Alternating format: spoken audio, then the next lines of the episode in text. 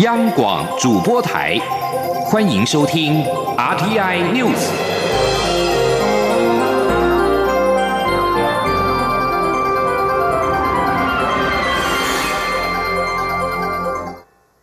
各位好，我是主播王玉伟，欢迎收听这节央广主播台提供给您的 RTI News。今天是二零一九年十一月八号，新闻首先带您关注国际焦点。美国华尔街股市道琼与标普指数七号双双缔造历史新高，投资人对于美国和中国贸易关系出现进展欢呼喝彩，企业财报也大致有亮丽的表现。中国商务部发言人高峰表示，中美两国同意随着协议进展，分阶段取消加征关税。但数名消息来源、消息人士指出，美国内部有不同的意见，取消加征关税面临来自白宫以及外部顾问的强烈反对。他们担心这会使得美国失去谈判的筹码。另外，新华社报道，北京当局正在考虑解除美国家禽肉品的进口限制。中国目前因为非洲猪瘟疫情造成肉品短缺。而投资人则是对于美洲贸易战的进展表示乐观。道琼工业指数中场上扬了一百八十二点，收在两万七千六百七十四点，比两天前刚写下的记录再高出了大约一百八十点。标准普尔指数上涨了八点，收在三千零八十五点。纳斯达克指数中场上扬二十三点，收在八千四百三十四点。一名华府高层官员在七号透露，美国与智利政府正在商讨明年一月在美国合办亚太经济合作会议 （APEC） 高峰会。智利因为爆发民众暴力抗争，取消原定于十六号和十七号在智利首都圣地亚哥主办的 APEC 峰会。根据路透社报道，这位不知名的美国官员指出，美国与智利正在磋商，携手努力重新安排这一项今年的峰会，明年一月在美国一处尚未确定的地点举行。马来西亚外交部长塞弗丁七号稍早表示，美国国务卿蓬佩奥之前在泰国曼谷告诉他，美国正在考虑明年一月取代智利主办 APEC 峰会，但是马来西亚不认为这是一个好主意。马来西亚是预定明年底举行的下一届 APEC 峰会的主办国家。继续将将焦点转回到国内。中国日前推出对台二十六条措施，陆委会七号表示，中共所谓真金白银其实是糖衣毒药，因为多少的真金白银都抵不过武力的威胁、外交打压这些真枪实弹，以及中共意识形态政治审查对台湾人民的伤害。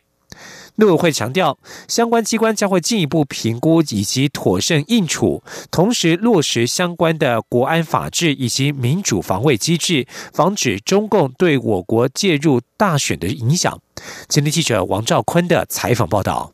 陆委会副主委邱垂正表示，中国国台办官员近日坦诚，对台二十六条措施是为了落实习五条，坚持一国两制的制度安排与政策措施。所谓真金白银，实质上是镀金水银，糖衣毒药，闪耀的外表却暗藏着剧毒。台湾人民心里一清二楚，不会受骗。邱垂正指出，北京当局在我选前势必持续透过各种利诱分化、统战渗透、虚假讯息等手法介入我方选举，以影响选举结果，朝有利于统一台湾的目标发展。他说，政府相关的机关仍将。严肃看待，并进一步评估及妥善应处，同时也将落实相关的国安法治以及民主的防卫机制，防止中共对我借选的影响。关于港女命案嫌犯陈同佳来台投案的处理进度，邱垂正表示，我方公布陈嫌投案窗口已经两周，由于实现司法正义不能等待。因此，我方请港方依照承诺协助陈贤早日投案，否则也可请陈同佳或其家属委任的律师直接联系我方窗口。邱水正指出，我方已做好准备，一切依法行政，就等港方赶快把陈同佳送到台湾来。至于港人申请来台投资或居留，政府是否会针对特定背景而予以严格审核的问题，邱水正表示。政府的立场是持续欢迎香港居民来台，港澳居民来台的政策立场没有改变，但政府也会做好安全把关的工作，并持续检讨评估，精进相关法规及措施。中央广播电台记者王兆坤台北采访报道。另外传出，国立中山大学十多位涉及两岸研究的学者遭假账号监看电子邮件信箱长达三年。陆委会发言人邱垂正七号表示，中共近年将监控系统运用在校园，干扰各国学术机关的正常研究。目前国际社会已经严重关切，并采取相关的应应作为。而有关中国对台二十六条措施，有学者认为，尽管其统战与实则立中的意图明显，但是仍然必须正视国际竞争、企业布局、人才流动趋势。因此，我方除了理解中国的统战用意之外，也应该逐步完善台湾自身的投资条件与就业环境。如果能够做好这些工作，也就不需要担心中国一直透过统战方式进行操作。今天记者王兆坤的专题采访报道。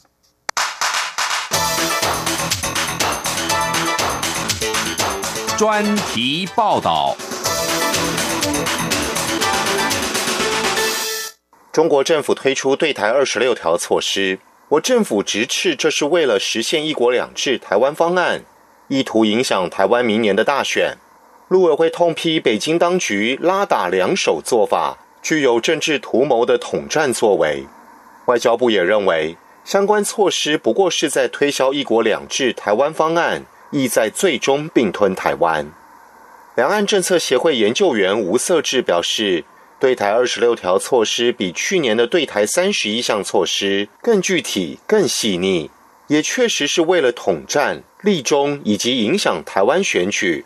但不可因此忽视二十六条中。有关产业、体育、教育等方面的长期影响，吴色志认为，企业市场布局与人才流动是国际趋势，台湾很难避免，因此可以试着正面看待这二十六条，同时辅以更多政策，让企业看到在台湾布局的利益，并让经营环境更有利企业转型发展。吴色志说：“对台湾来讲，当然这是。”大陆它一贯的手法，那我们面对国际的国际的交流，嗯，或者是目前国际的格局来说，它可能也是台湾也无法去避免说，呃，国际竞争也无法避免说人际人才交人才流动这样的一个趋势。可是我们应该也要自己去应应这二十六条。我们除了是理解它的统战用意之外，我们也应该要把自己的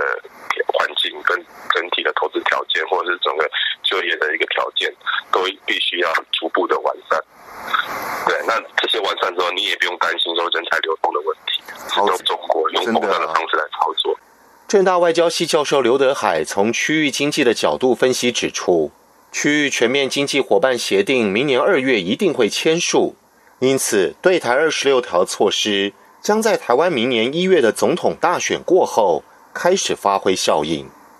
刘德海认为，RCEP 完成签署，而两岸关系在选后也没有改变的话，将会导致一些企业移往中国。他说：“假如就从来讲的话，我们又有呃可能三成以上的贸易交汇要损失了嘛。”就是说你的商机就没了嘛？你如果在这里生产的话嘛，那除非你是要对美国方向，美国方向那也不一定就一定好啊。那就是看到美中他假如持续往往前哦，想要走往上走好的话呢，那还是要去大陆还是比较占优势啊。因为因为最终如果大陆是对美国完全开放的话，就是进一步开放的话呢，那实际上啊又要回到原点，就是台上还是要去去大陆那边啊，利用大陆的跟美国合作嘛，啊就就向美国出口嘛。对台二十六条措施第十四条的领事权引起热议。中正大学战略暨国际事务研究所教授林泰和表示，这一条真的有点威力，所以他认为政府除了提醒民众之外，应提出具体做法。他说：“可能哈，这个政府要站在一般人民的角度去思考这个问题，而不可以再用一个政府的角度。这个当然是统战了，这个不用不用讲，大家都知道是统战。可是你政府要有一些比较积极、比较比较务实的一些作为啊。不过林泰和认为，如果在海外受到中国政府帮助，应该不会影响认同问题，也就是不至于被成功统战，因为台湾人知道台湾与对岸截然不同。上述领事权虽然有点威力，但我政府对于台湾护照的好用度仍然深具信心。至于与领事保护有关的急难救助事项，资深外交人士则指出，全世界没有国家在每一个国家或地区都设有领事机构，因此以台湾来说，在没有外交部驻处的国家或地区。还有外贸协会的台湾贸易中心，另外还有侨团、侨领、侨胞、台商、非政府组织、宗教团体，这些在海外的台湾人都是驻外管处遇到急难救助事件无法立刻赶赴现场时的重要协助力量。资深外交人士强调，政府的力量有限，但名利无穷。外交官员们平日就积极利用辖访机会，四处拜会，建立人脉与联系网络。常年累积下来的成果，基本上都可以及时在当地找到可以提供协助的人。中央广播电台记者王兆坤台北采访报道。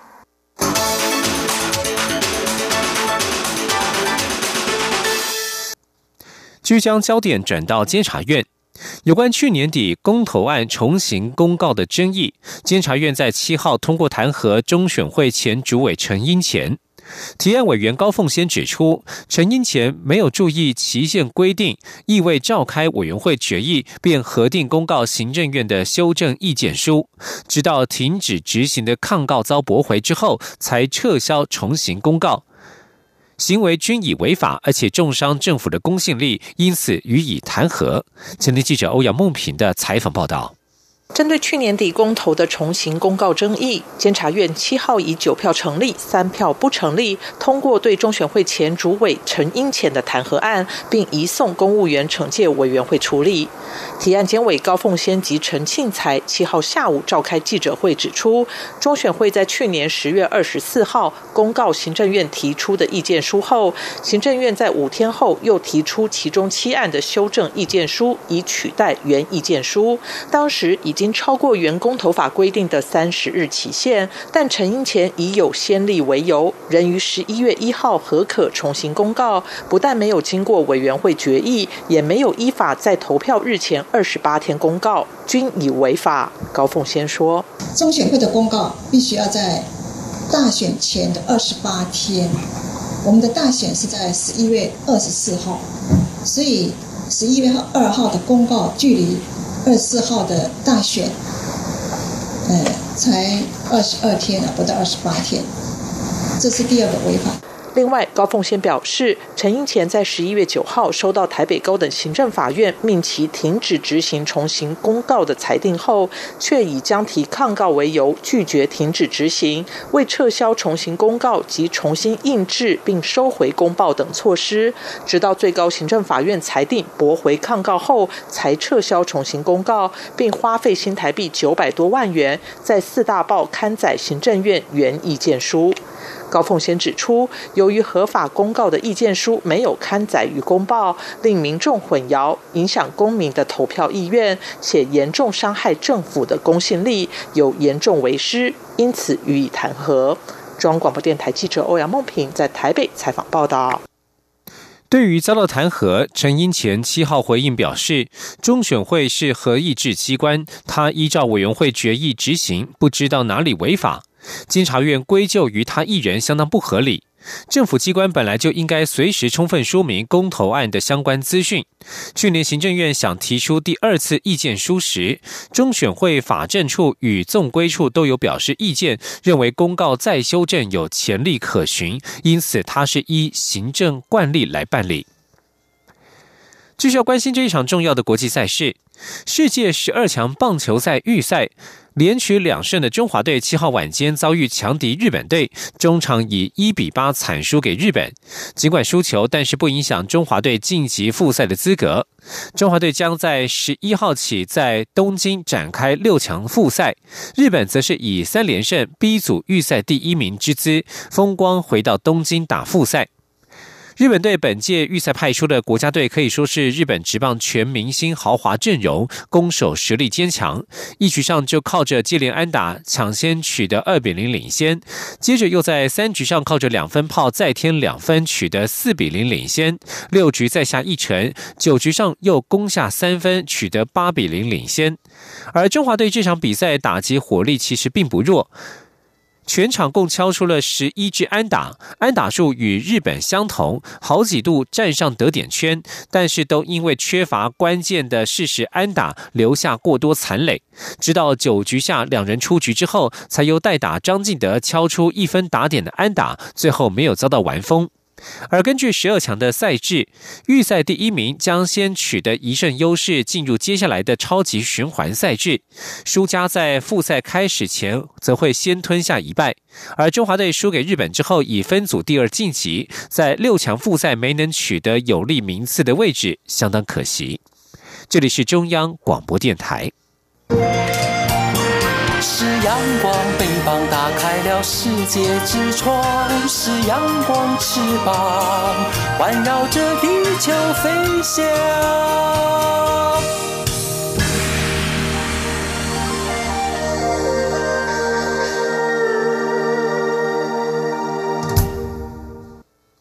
各位好，我是主播王玉伟，欢迎继续收听新闻。为了补上托育政策的缺口，教育部七号表示，明年起二到三岁的幼儿如果续留公共托育、准公共保姆或是准公共托婴中心，仍给予托育补助。另外，为了增加两岁的幼儿进入幼稚园的机会。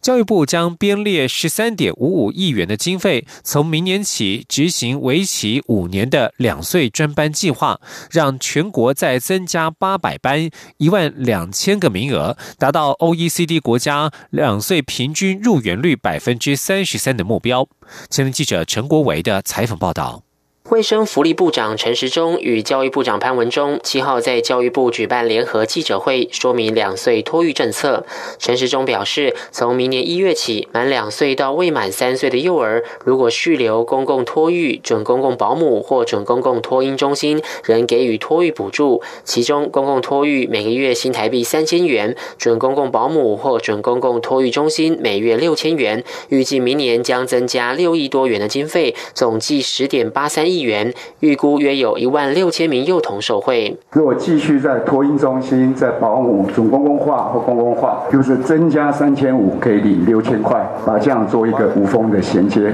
教育部长潘文忠指出，全国近三年已增加公共化幼儿园九百五十一班，其中两岁专班有一百八十四班，统计两岁幼儿入园率百分之二十三，比前年提升百分之七。教育部预计从二零二零年到二零二四年，斥资十三点五五亿元，新增八百个两岁专班，提供一万两千个名额，将两岁专班招收两岁的名额啊啊，整个能够提升到六万个名额哦，也。达到 OECD 啊百分之三十三这样的一个入园率。潘文中提到，这项计划涵盖四大策略，包括将全额补助公立幼儿园增设两岁专班，如果运用现有空间设置，每班将补助一百五十万元；对于新建的公立或非营利幼儿园，都将设置两岁班。准公共幼儿园如果能增班，将提供每班三十万元奖励金。各县市增设两岁班达一定比例，也将额外颁发奖励金。教育部强调，两个部会这次提出的两岁托育政策。回应家长期待，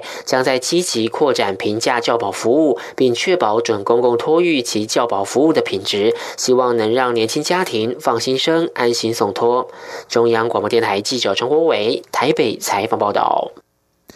二零二零选战正在进行当中，有许多提出未来的政策也值得期待。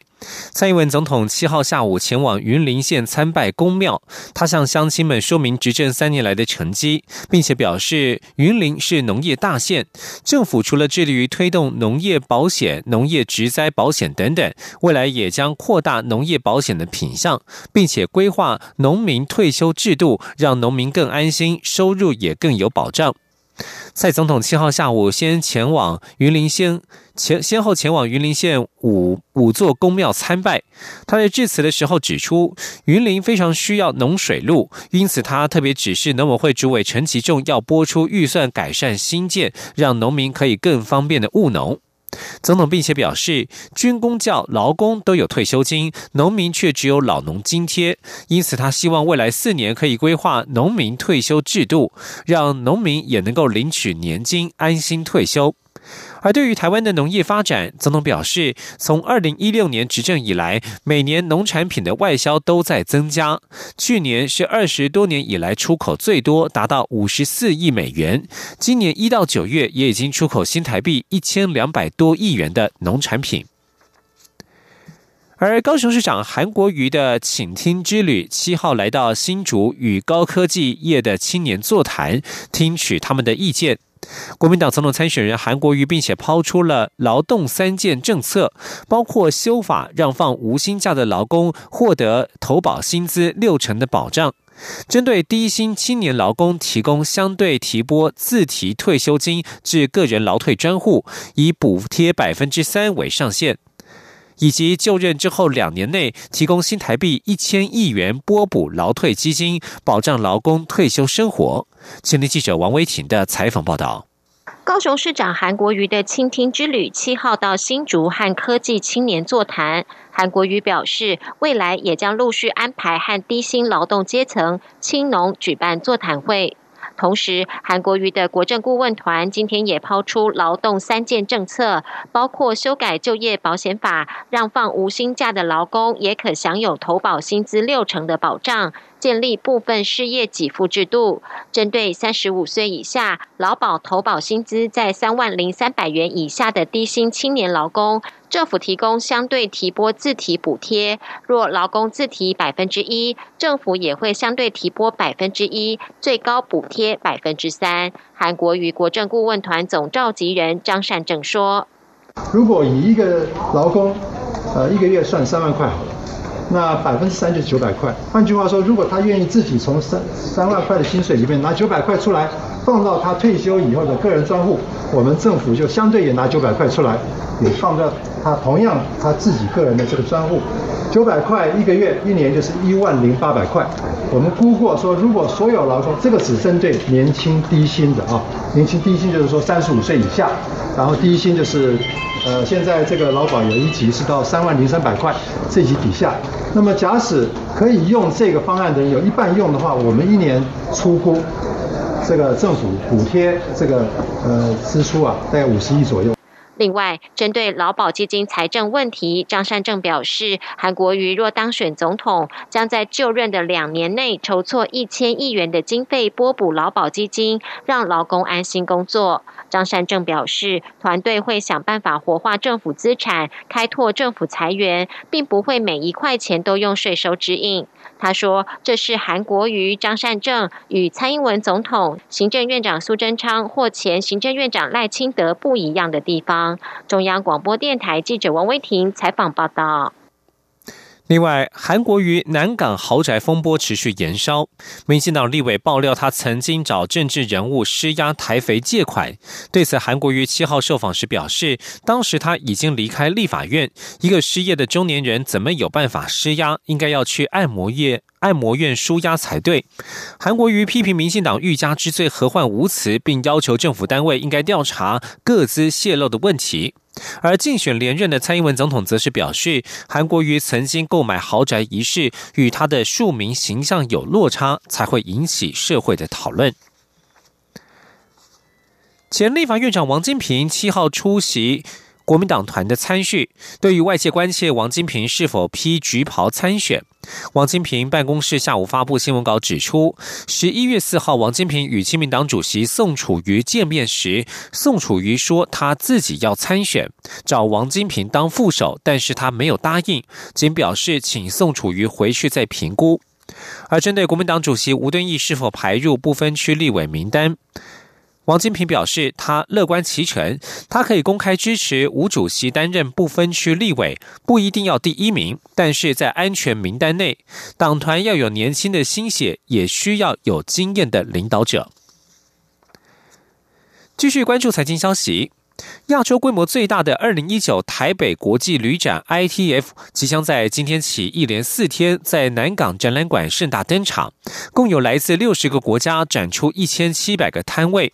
主办单位台湾观光协会特别在七号抢先曝光各参展单位今年推出的独家优惠以及展出特色，更将吸手各家展摊，强攻一一一一购物节的商机。前天记者杨仁祥、吴丽君的采访报道。二零一九台北国际旅展 ITF 展前记者会七号在万豪酒店举行，一开场就是荣获去年世界一队锦标赛 WDC 第四名佳绩的前海军上校苏麒麟与小小李斌、向杰恩等人带来的特技枪法，让现场气氛嗨到最高点。应邀出席的观光局副局长周廷章表示，ITF 搭配今年推出的。秋冬扩大国旅措施，以及台湾好汤优惠温泉券，一定能挹注国旅的风潮。加上旅展还邀请许多国外买家来台体验台湾独特的旅游魅力，相信一定能吸引更多的国际旅客来台。周廷章说：“那我们今年特别针对这个脊梁山脉以及这个铁道旅游，这样比较深度，然后比较特殊体验的一个旅游，希望能够把台。”湾不同的面向推销到国外，那这个对于希望国外的旅客来到我们台湾旅游的，我想相信一定有很大的帮助。台湾观光协会会长叶菊兰也指出，今年的旅展除了推出铁道旅游、台湾好汤以及脊梁山脉等独特的旅游产品外，加上林务局也推出森林步道，客委会也有台三线古道，就是希望让国内外旅客看到台湾旅游的。品质与多样性，叶菊兰说：“坦白讲，我们在策展的时候比较要着重的是台湾的旅游品质能不能提高，那让人要看到台湾旅游的品质是非常不一样的。所以，与其说我们要拼多少的人次，我宁愿说，我期待大家来 ITF 看到这个亚洲最大的旅展，大家得到的是。”最多的旅游产品的资讯，那创造最多的业者的产值出来。ITF 自一九八七年创办迄今，已超过三十一个年头，不仅是台湾历史最悠久、规模最大的旅展，同时也是亚洲参观人数最多的旅展。今年更有来自六十个国家展出一千七百个摊位，展出期间适逢一一一一购物节。台湾观光协会也重磅推出“一一一一旅游狂欢嘉年华”，让逛展的民众每天十一点十一分都可以享受下杀新台币一元的铜板价或一点一折的的超优惠惊喜。中央广播电台记者杨仁祥、吴丽君在台北采访报道。继续关心国际消息。针对法国总统马克宏认为北大西洋公约组织正处于脑死的阶段，德国总理梅克尔七号表示他不同意这项说法，并且说这类的言论没有必要。梅克尔在和来访的北约秘书长史托滕伯格会谈之后表示，马克宏使用激烈的言辞不符合他对于北约内部合作的看法，尽管北约内部现在出现问题，而且需要振作。史托滕伯格则是强调北约很坚固，并且表示美国与欧洲合作程度比过去数十年以来还要密切。马克宏在英国《经济学人》周刊七号初刊的一份专访当中直言，现在欧盟、北大西洋公约组织正经历北约脑死的阶段，美国与北约盟国之间在战略决策上，现在是毫无任何的协调合作可言。越南官方七号证实，英国十月货车冷冻货柜内发现三十九具偷渡客尸体，死者全部都是越南人。越南总理阮春福向遇难者家属表示慰问，谴责人口贩运行为，并且呼吁各国加强合作，打击这类犯罪。英国艾塞克斯郡十月二十三号发生冷冻货柜车命案，英国警方在货柜内发现了三十九具尸体。当初英国当局怀疑死者全部都是中国偷渡客，后来传出三十九名死者当中有多名越南籍人士。越南相关部门随后组团前往英国配合调查，以查明死者的身份。越南公安部在七号晚间证实，这三十多名死者全部都是越南人。以上新闻由王玉伟编辑播报，这里是中央广播电台。